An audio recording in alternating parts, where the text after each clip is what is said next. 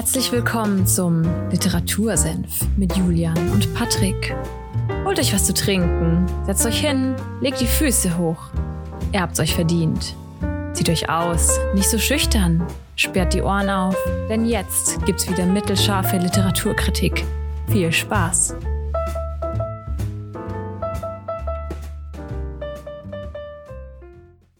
Literatursenf, Folge 110 am 26. Juni.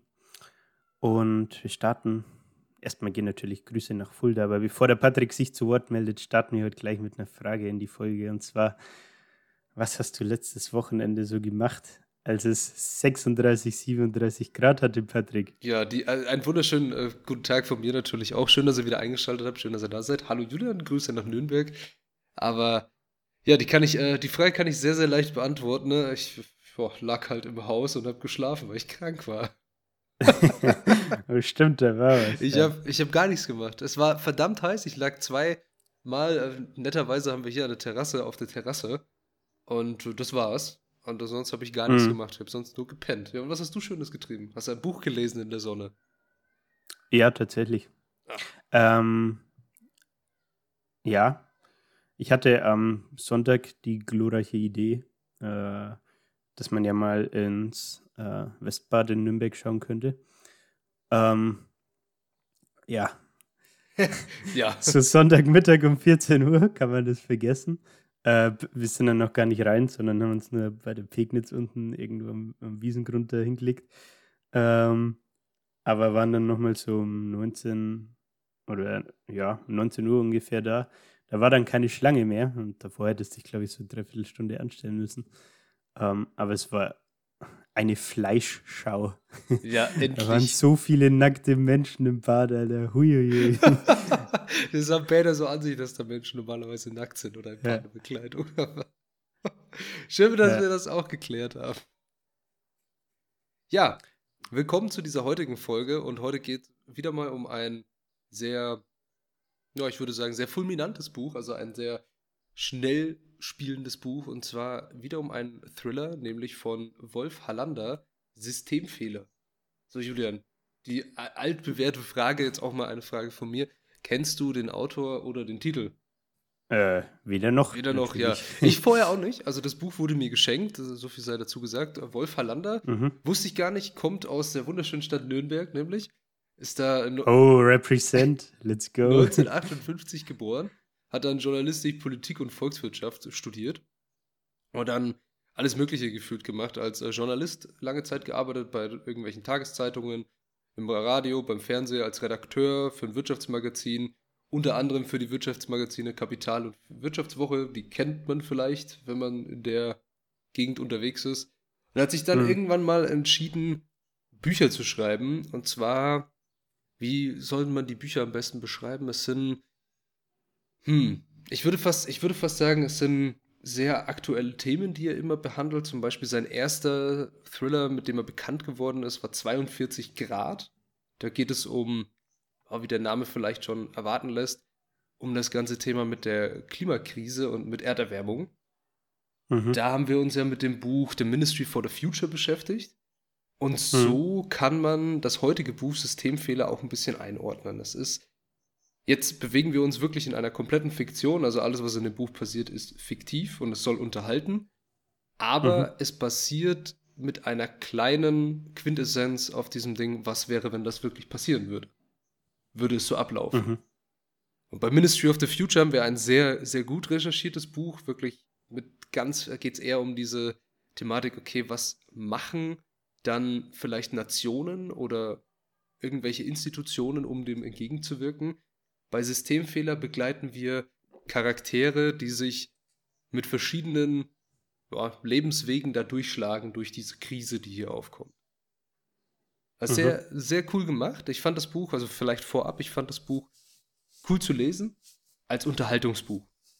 Wenn du jetzt daran gehst und sagst, okay, ja, also irgendwie passiert das wirklich, oder kann das sein? Aber das ist ja schon sehr stark vereinfacht.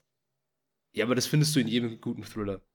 Also in jedem Thriller, den du lesen würdest, oder in jedem Spannungsbuch oder Kriminalroman, gibt es Passagen und denkst, okay, ja, okay, das läuft jetzt aber schon, schon zugeschmiert. So, der, Ja, der. Mörder wird nicht gefunden oder entgeht dem, dem äh, Detektiv also von, von Messerschneider, springt ihn quasi gerade so weg vor der Nase. Oder ja, diese eine Kettenreaktion löst das. Also gibt es ja sehr viel, wo man sich sagt, okay, ja, die Fiktion ist da mit dem Auto vielleicht ein bisschen durchgegangen. Und so ist es in diesem Buch auch. Aber ich habe noch gar nicht gesagt, um was es geht. Systemfehler, ne? Ja, nur um Systemfehler. Nur um Systemfehler, Mehr wissen wir genau. noch nicht. Um Systemfehler. Was denkst du, könnte die Handlung sein, wenn du den Namen einfach nur hörst? Irgendwie verbinde ich mit System was Gesellschaftliches. Mhm. Also, keine Ahnung. Vielleicht. Irgendwie, ich weiß nicht wieso, aber das Erste, was mir in, in den Kopf kommt, ist so was Richtung Arbeitergesellschaft. Keine Ahnung wieso. Äh, ansonsten relativ unvoreingenommen gerade. Ja, du, also ein guter Klassenkampf wäre auch mal wieder was, ne? ja, ich meine, hätte sein können. nee, also es geht wirklich um, ich kann ja mal dieses Backcover oder beziehungsweise die kurze Einführung, die Autoren, wenn sie Bücher bewerben, einfach mal so daneben klatschen, die du auf den Webseiten findest, so, oh, das ist eine kleine Leseprobe, ist ja immer dabei. Und Mhm. das Buch hat die Handlung, eigentlich finde ich, in diesem kurzen Paragraphen relativ gut zusammengefasst. Mitten in der Urlaubszeit bricht in ganz Europa das Internet zusammen. Flugzeuge können nicht mehr landen, Ärzte nicht mehr operieren, der Verkehr versinkt im Chaos. Bald sind alle Kommunikationswege gekappt. Ganz Europa befindet sich im Ausnahmezustand. Die Menschen geraten in Panik. Die Versorgung bricht zusammen. BND-Ermittler Nelson Karius vermutet ein hochkomplexes Computervirus hinter den Internetausfällen. Eine Spur führt ihn ausgerechnet zum IT-Experten Daniel Faber aus München, einem unbescholtenen Familienvater. Während das ganze Land gegen das Chaos kämpft, muss Daniel nicht nur seine Familie retten, sondern auch seine Unschuld beweisen. Bam, bam, bam. Bada. Oh mein Gott, ja. Und das, ja, fasst das Buch eigentlich ganz gut zusammen. Es geht grundsätzlich, so im Großen Ganzen, um die Abhängigkeit unserer Gesellschaft vom Internet. Und das in einer Stellvertretergeschichte dargestellt, in vielleicht dem normalen Leben als boah, ganz spannender, man könnte fast sagen Action- Action-Thriller und ich würde es mich nicht wundern, wenn irgendjemand sich diesem Buch annimmt und sagt, okay, wir machen da einen Film oder eine Serie draus.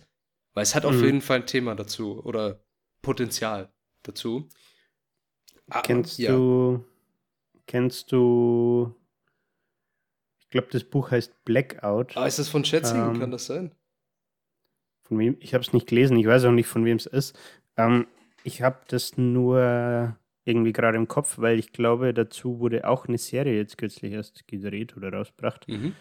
Ähm, und da geht es, soweit ich weiß, um nicht um äh, Versagen vom Internet, sondern um Stromausfall äh, weltweit, europaweit, keine Ahnung. Ähm, und auch, wie sich das Ganze dann so auswirkt, äh, was das bedeutet und wie, wie dann der Alltag danach so weiterläuft und so Themen. Genau, ja, das Aber ist. ich habe es nicht gelesen, wie gesagt. Ich habe Blackout, ich habe das, glaube ich, sogar daheim. Ich habe es auch noch nicht gelesen, leider. Aber ja, viele haben das damit auch verglichen. Also Halanders Buch ist, ich würde jetzt nicht sagen schlechter als Blackout, aber der Vergleich, wenn, also ich glaube, Blackout müsste von Frank Schätzing sein, aber das wäre jetzt halt viel zu weit raus, das wäre jetzt äh, gerade ins Blaue gegriffen. Kann, kann ja mal der Chef kurz Der, selber der Chef googeln. googelt kurz selber. Also ich meine, dass es von Schätzing ist, oder?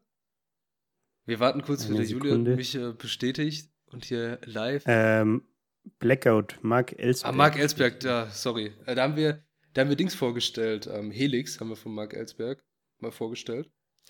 Und Mhm. Ellsbergs Schrift oder Schreibstil ist, ich würde sagen, wenn, ich habe jetzt Blackout nicht gelesen, aber Helix anders auf jeden Fall als von Halander. Und nicht so, ich, wissenschaftlich fundierter auf jeden Fall. Also er nimmt sich da mehr Mhm. Zeit um das Ganze. Darum sind die Bücher auch dicker. Also wir haben hier bei dem Buch äh, Systemfehler, also knappe 400 Seiten. Das ist für einen Thriller nicht viel, wo du eine Mhm. Kapitellänge von so 20 bis 40 Seiten maximal hast, dass du halt schnell im Lesefluss bleibst und es immer schön weitergeht. Das Buch macht natürlich ganz viele Einschnitte und vereinfacht sehr, sehr viel. Also wir vereinfachen sehr, sehr stark IT Zusammenhänge. Es wird von niemandem Mhm. verlangt, dass man versteht, wie Netzwerke funktionieren, beziehungsweise wie das Internet funktioniert, sondern es wird sehr einfach im Buch mit nebenbei mal erklärt. Weil alle, die sich Mhm. mit dem Thema da wirklich beschäftigen, davon Ahnung haben und nicht den Leser voraussetzen, dass der jetzt halt ein IT-Experte sein muss. Manche Sachen sind natürlich, wenn man jetzt davon wirklich das weiß, wie das wirklich funktioniert, hört sich man das ein bisschen spanisch an. Und ich kann die Kritik auch durchaus verstehen, wenn dann Leute sagen, okay, es ist halt schön gedacht, aber macht halt irgendwie keinen Sinn, was er da geschrieben hat. Es soll ja auch in der Hinsicht kein Aus Wissensbuch sein. IT-Sicht oder Aus? IT-Sicht, ja. Okay. Es soll ja kein Wissensbuch sein, sondern es soll ein Unterhaltungsbuch sein. Und genau diesen Zweck erfüllt das Ganze auch. Weil ich habe mich bei dem, ich habe mich gar nicht wirklich beim Lesen auf die Charaktere konzentriert, wenn ich ehrlich bin, ob die Mhm. jetzt holzschnittartig oder so mit Klischees überlagert sind, dass ich mir denke, wow, das ist aber komisch. Also diese Kritiken habe ich auch oft gelesen, dass, ah ja, die sind ja alle ein laufender Klischeewandel. Also es gibt dann zum Beispiel von seiner Mutter eine Nachbarin, die in hellauf besorgt ist, egal was ihr Sohn macht. Also nach dem Motto, ich habe Angst um mein Kind. Und halt Mhm. in einer Tour, ah ja, die Medien haben gesagt, ah, jetzt ist das und jenes und ein sehr großer Hysteriebolzen. Und Okay. ja, da könnte man sagen, okay, ist das wirklich so? Aber ich muss nach der Lektüre des Buchs und auch jetzt nach äh, zwei Jahren oder mittlerweile über zwei Jahren Corona-Pandemie, ist ja noch immer noch nicht vorbei, aber nach hinten gerückt, dazu sagen, dass wir jetzt in diesen letzten beiden Jahren echt schnell gemerkt haben, dass das gar nicht so, er- erstens gar nicht so weit weg ist, dass eine Gesellschaft kurz vorm, gefühlt kurz vorm Kollaps steht und dass eine Hysterie und eine Panik in der, in der Bevölkerung sehr schnell ausbrechen kann. Also ich erinnere Mhm. mich noch, als äh, wäre es gefühlt gestern, weil es war auch wieder gestern durch den Ukraine-Krieg, dass leere Regale in irgendwelchen Supermärkten da sind und ich Berichte lese, wie Leute durchdrehen und Hamsterkäufe machen, obwohl es dafür gar keinen ausschlaggebenden Punkt gibt. Und Ja. in dem Buch wird das Ganze natürlich nochmal auf die Spitze getrieben. Also es fängt ganz harmlos an. Also es fängt so an, dass in einem Krankenhaus vielleicht mal das Licht kurz ausgeht. Und irgendwelche, eine Mail nicht verschickt wird oder ein System sich nicht abspeichern lässt und ähnliches. Es fängt so Mhm. mit ganz komischen, wie kleinen Bugs bisschen an. Also wie einfach nur kleinen Wie Fehler. Wehchen. Ja, so kleine Ja. Wehwehchen. Und auf einmal hat der ganze Münchner Flughafen keinen Strom mehr und nichts funktioniert. Und die Flugzeuge können Mhm. nicht äh, starten und auch nicht landen. Oder in einem Flugzeug fällt die gesamte Elektronik aus. Und eine S-Bahn bleibt einfach stehen, weil sie keinen Strom mehr hat. Oder die Ampeln Mhm. versagen komplett. Die Kühlung fällt aus bei irgendwelchen gekühlten Lebensmitteln. Die Nachbestellsysteme der Supermärkte fallen aus. Also niemand hat mehr eine Übersicht, wie ich, wo ich nachbestellen kann, was ich nachbestellt habe. Also es geht einfach Ja. alles, was wir, wir können, das, das krasseste, was ich in dem Buch am erschreckendsten fand, war EC-Karten. War jetzt letztens auch ein Ausfall tatsächlich, also ist ja auch irgendwie aktuell, dass von Mhm. so einem großen Anbieter von äh, EC-Kartenzahlungen sind die ganzen Endgeräte ausgefallen und die haben zum Beispiel, ich glaube, Lidl haben die als Großkunden. Und dann konntest du halt in keiner Lidl-Filiale mehr mit Karte zahlen. Und das ist in einer Zeit, in der du jetzt in der Corona-Pandemie hieß es die ganze Zeit, okay, bitte kein Bargeld, weil Servieren übertragen oder Keime übertragen, Geld ist schmutzig und wollen ja eh weg von diesem ganzen Hartgeld.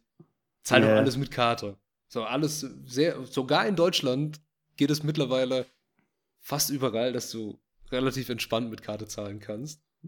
Also, man, man, ich muss ganz ehrlich sagen, manchmal ist doch so, ja, ich habe eine Kreditkarte, ja, die können sie hier aber nicht nehmen. Wow, danke. Ja. Danke, nimmt halt den einen Prozentpunkt, sch- schmeißt den auf halt meine Rechnung drauf. Mir egal. Aber, naja, ist ein anderes Thema, aber stell dir mal vor, es geht nicht mehr, dass du mit Karte zahlen kannst. Nur noch Bargeld. Ich hätte zum Beispiel kein Bargeld. Warum auch?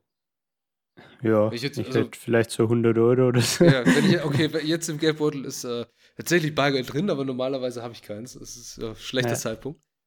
Und da in dem Buch ist es dann halt so, okay, was machen die Leute dann? Sie fangen an, irgendwelche Sachen zu tauschen. Hm. Fangen an, Sachen zu tauschen. Geld wird wirklich knapp, äh, knapp, beziehungsweise Waren bekommen auch auf einmal einen ganz anderen Wert. Und das geht relativ schnell und das kann auch sehr schnell gehen, wie ich erinnere mich jetzt in der letzten Zeit, okay, das ist wieder irgendwelche komischen Meme-Bilder gewesen, die ich da gesehen habe, aber es war ja eine Zeit lang irgendwie Öl knapp, ne? Mhm. Weil, ja, okay, wenn man jetzt überlegt, man kau ich kaufe nicht viel Öl, es gibt aber Leute, die kaufen echt, äh, kochen sehr viel mit Öl. Und wenn so eine Palette ausfällt, in einem Supermarkt ist nicht viel gelagert. Also so auf die Menge gesehen, das sind nicht viele Flaschen, die du da hast. Hm. Eigentlich, wann kaufst du Öl? Einmal alle zwei Wochen vielleicht. Höchstens. Und jetzt, wenn du in den Medien liest, ah ja, das Öl wird knapp, dann gibt es sehr viele Menschen, die kaufen auf einmal Öl, weil Öl lang lagerbar, das wird ja nicht kaputt, ne? Kann man schnell kaufen. Wenn eine Person nur zwei Kisten davon kauft, anstatt einer Flasche, dann nimmt die schon mal 13 Leuten vielleicht die Flasche weg. Und dann machen das viele andere. Und dann hast du ja, haben wir alle gesehen, leere Regale. Und dann mhm. wird Öl auf einmal mehr wert.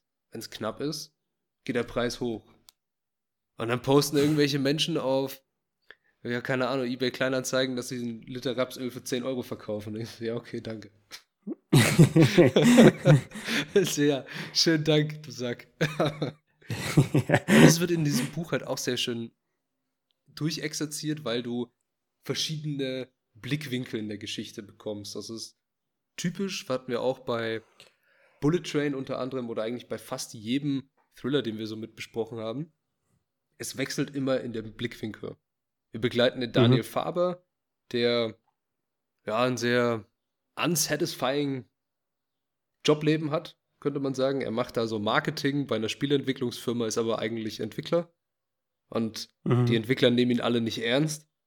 Und er fühlt sich halt schlecht in seinem Job, verdient zwar gut Geld, aber ist halt irgendwie kacke, wenn du, das blöd gesagt, wenn du das verstehst, wie es funktioniert und das auch gerne machen würdest, und das dann aber einfach nur bewerben sollst, ist irgendwie komisch. Also wird, finde ja. ich auch dumm in seiner Position und er versucht eigentlich die ganze Zeit nur seinen Arsch zu retten, weil sein Sohn, der kleine Spielesüchtige, hat sich heimlicherweise eine Demo-Version des neuesten Spiels der Entwicklerfirma auf seinen PC gezogen und ähm, zockt es die ganze Zeit, obwohl er es nicht ziehen darf. Also, es ist noch nicht okay. auf dem Markt und er hat einen Demo-Account und äh, macht da halt die ganze Zeit irgendwas in der, in der Beta-Version. Und bis jetzt hat es noch keiner rausgefunden, aber sein Vater dann irgendwann oder musste er das beichten und daraufhin hat er dann seinen Job halt verloren.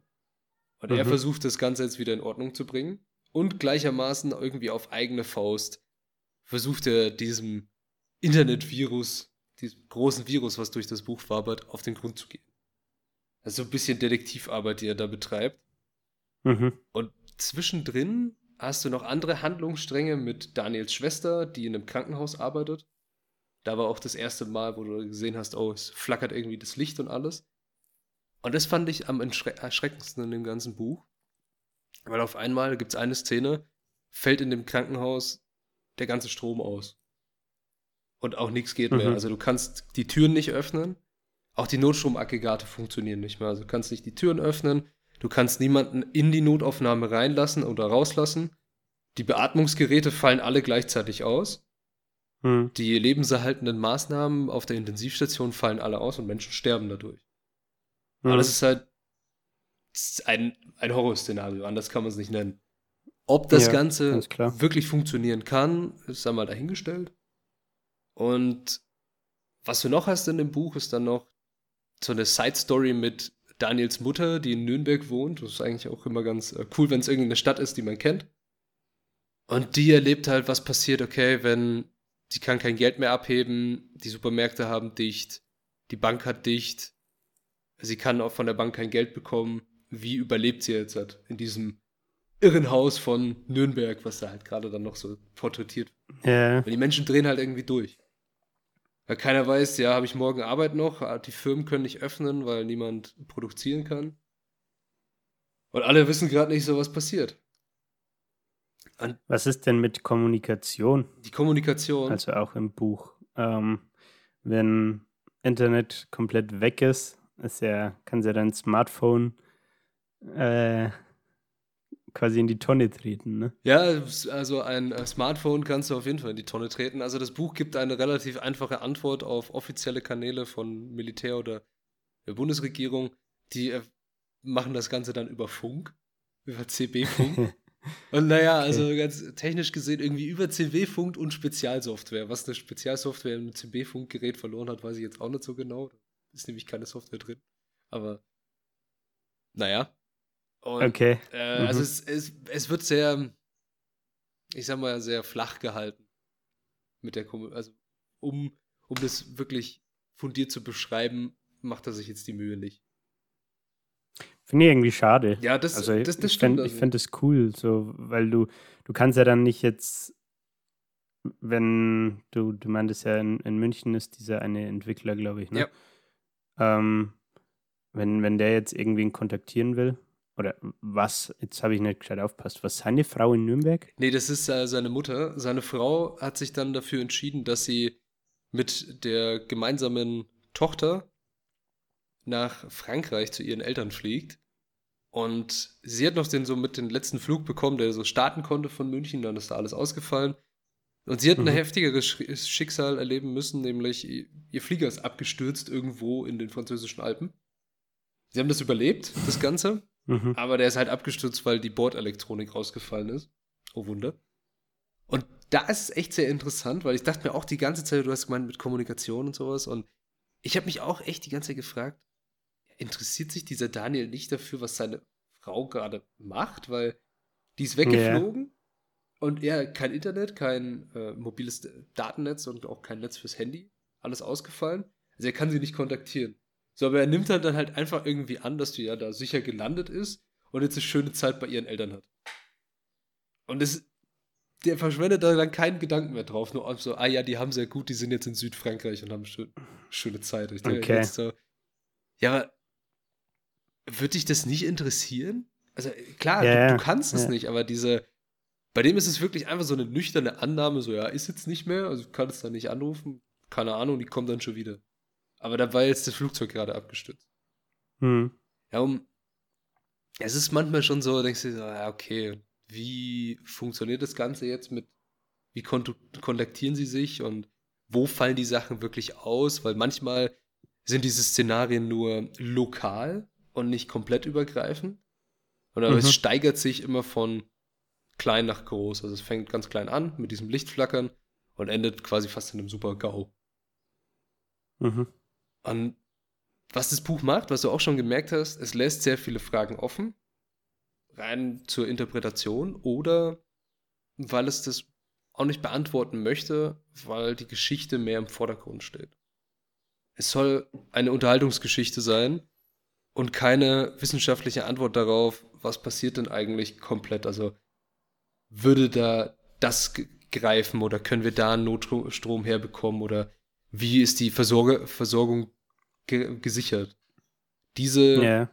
Fragen beantwortet das Buch nicht, aber es stellt eine These auf, so, es könnte ja passieren. Oder was passiert okay. denn, wenn wir, weil wir sind so abhängig, wir wissen gar nicht mehr, wie wir uns anders verhalten sollen.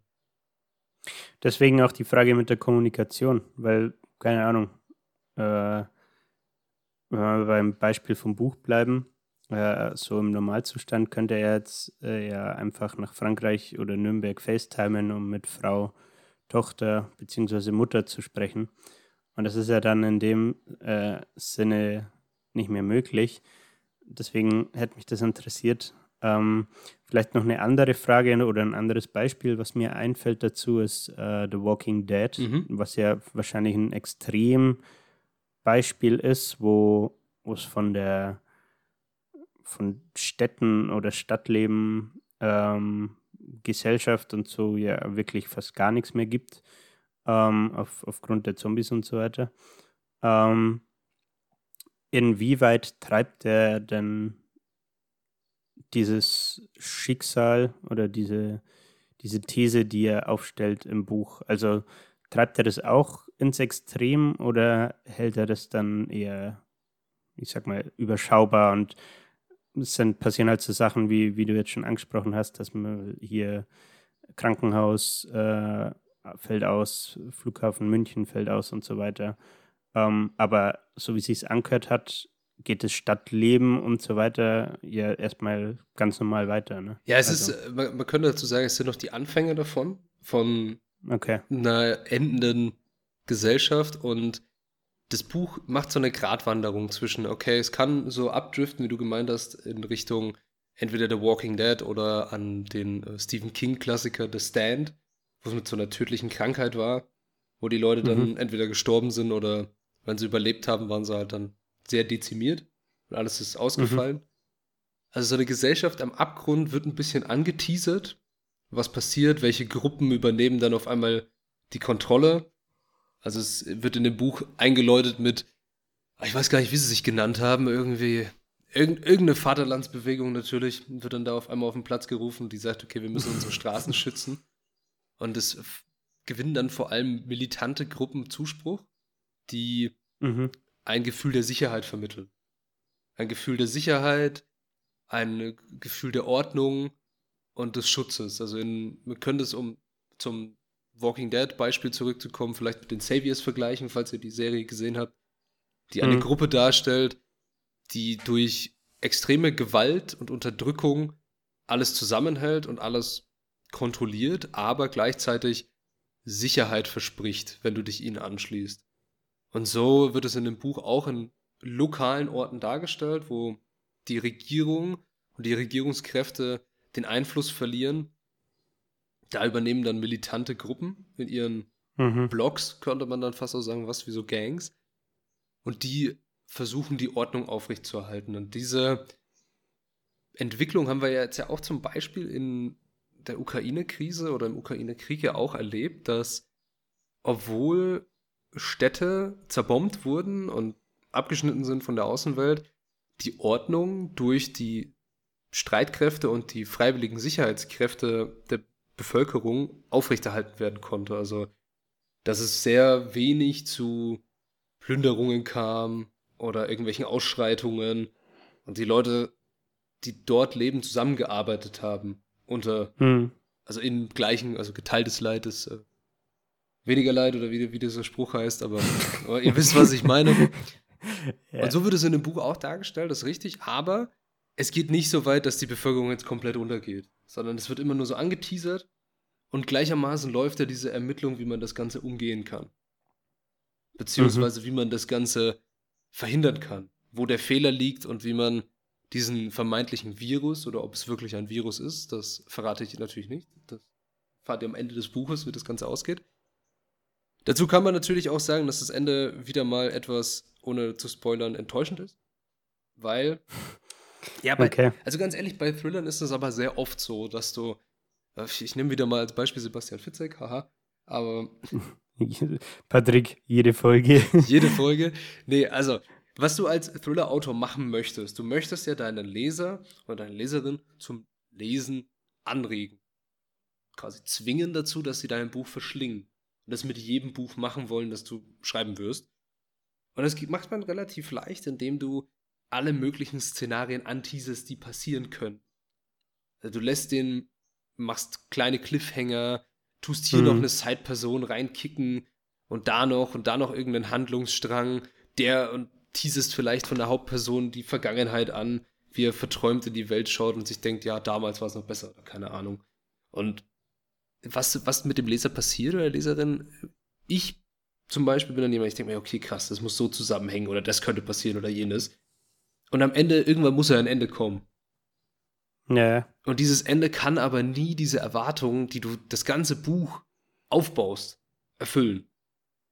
Nach einem Thriller, der wirklich gut war, muss man sich denken, okay, wurde ich durch das ganze Buch wirklich komplett durchunterhalten? Hat mich jedes, jeder Abschnitt, Einführung, Mittelteil und dann am Ende so dieser große Spannungsbogen, hat mich alles wirklich so abgeholt, dass ich sage, boah, war ein tolles Leseerlebnis. Wenn es nicht so ist, ist, liegt es oft am Ende, dass du dir denkst, ja, okay, fuck, was, was ist jetzt echt? Also, oder kommt mhm. da noch was? Und so ist es bei diesem Buch leider auch ein bisschen, dass man sich denkt, okay, jetzt ist vorbei, aber wie geht's weiter? Also kommt da noch ein, ein weiterer Teil und das hat er ganz mhm. geschickt gemacht, finde ich, weil er, wie ich gerade schon erwähnt habe, bei einer Hauptperson sehr viel in die Vergangenheit verweist. Also er verweist auf kindliche Traumata oder teasert die so ein bisschen an. Mhm. Und was ihm natürlich jetzt eine Möglichkeit bietet, diese Person, die er da geschaffen hat, weiterzuentwickeln und ein neues Buch um diese Person zu bauen oder eine neue Geschichte. Und an sich, ja, es war wirklich ein, ein toller, tolles Leseerlebnis. Es hat einen unterhalten. Mehr soll das Buch auch gar nicht machen. Mehr Mhm. habe ich auch, ich habe überhaupt keine Erwartungen dran gehabt. Aber beim Ende, naja, es gibt immer Verbesserungsbedarf, ne? Aber ich fand's echt ein erfrischendes Ding für, ein erfrischendes Buch für heiße Tage.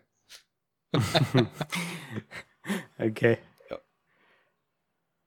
Ja, ansonsten gibt es eigentlich dazu auch nicht viel mehr zu sagen. Hast du noch Fragen, Jolan? zu dem? Brennt dir noch was auf den Lippen? Nee, eigentlich nicht. Mein, mein Kommentar wäre, glaube ich, ohne das Ganze jetzt natürlich gelesen zu haben, aber ich glaube, mich persönlich würde es mehr ansprechen, wenn, wenn das Ganze vielleicht ein bisschen mehr Richtung Dystopie geht Mhm. oder mehr Zukunfts-, also wenn mehr Spanne vom, von der Gegenwart, mehr zeitliche Spanne von der Gegenwart bis zum ähm, Zeitpunkt, wo das Buch dann letztendlich auch irgendwann spielt, äh, liegt. Ähm, und das Ganze vielleicht schon ein bisschen weiter fortgeschritten ist als jetzt in, im Anfangsstadium, so wie er es jetzt fürs Buch gewählt hat. Äh, aber vielleicht nur Personal Preference. Ja, kann ich voll verstehen. Also ich bin auch ein großer Dystopie-Fan. Habe auch schon einige hier besprochen. Ja. Ja, in diesem Sinne, also ich würde sagen, ich gebe dem Ganzen echt so eine 4 von 5. Das ist äh, stabil auf jeden Fall. Das kann man, man kann es lesen. Stabil, Okay. es ist ein äh, toller, netter Autor aus Nürnberg. Das Ganze ist äh, 2021 auch erschienen. Das hab ich gar nicht erwähnt. Also sehr aktuell und ich finde es gerade durch die, durch die Corona-Pandemie hat mir das Buch halt nochmal so einen Kick gegeben, dass ich es irgendwie lesen wollte, dann, als ich damit angefangen habe. Aber ich fand es Ja. nicht schlecht. Also kann es nur empfehlen, wenn das äh, jemand mal einen Thriller braucht, der von einem deutschen Autor ist, auch relativ gut geschrieben und eine tolle Unterhaltung bietet. Ja, Julian, bevor wir diese Folge fulminant beenden, was machen wir nächste Woche? Äh, weiß ich tatsächlich noch nicht. Du weißt Ähm, nicht. Ei. Wir sind ja übers Wochenende äh, auf dem Festival. Wir sind übers Wochenende äh, mit äh, der Festivalfolge beschäftigt, ja. Ja. Ähm, deswegen kann ich noch nicht einschätzen, ob ich es schaffe, äh, vorher bzw. nachher das Buch, das ich gerade lese, fertig zu lesen. Äh, das wäre Why We Sleep von Matthew Walker. Ähm, bei dem würde ich mir ganz gern ein bisschen Zeit für die Vorbereitung nehmen, weil sehr viele interessante Themen angesprochen werden. Ähm, Ansonsten hätte ich zwei Bücher als Backup, die wir relativ spontan besprechen könnten. Das wäre einmal Mindset von Dr. Carol Dweck, ähm, mal wieder eine weibliche Autorin. Ähm, oder ähm, 25 Hours a Day von Nick Bear. Ähm, wird wahrscheinlich eines der drei Bücher, aber ich lege mich mal noch nicht fest, sondern mache das Ganze dann relativ kurzfristig, würde ich sagen. Also es geht entweder um Schlaf, äh, Nick Bear geht es so um ja, Selbstständigkeit, würde ich sagen. Ähm, und auch relativ viel um Fitness. Ähm, und Mindset, ja, ist, denke ich, selbsterklärend, so ein Self-Help-Klassiker. Ähm, genau.